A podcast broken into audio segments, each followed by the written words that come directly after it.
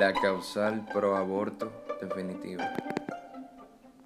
Estoy de acuerdo en que cuando una madre ha sido violada,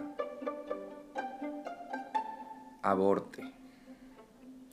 ¿Te imaginas tener que ver el fruto de tu desgracia o de la desgracia de ella cada mañana?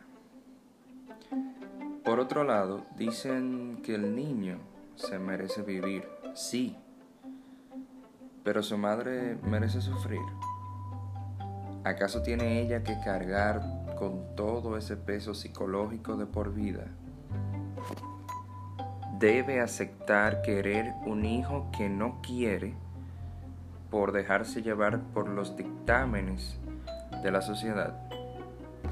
¿Quién en su sano juicio dejaría vivo al fruto de una violación? ¿Quién se permitiría tener un cuchillo clavado en el estómago toda la vida? Pero ¿y si la madre decide quererlo? Y tenerlo. Y aceptarlo. Sí, claro. Sí, suena muy bonito. Pero es ella quien debe decidirlo. Porque es su cuerpo. No ninguna ley.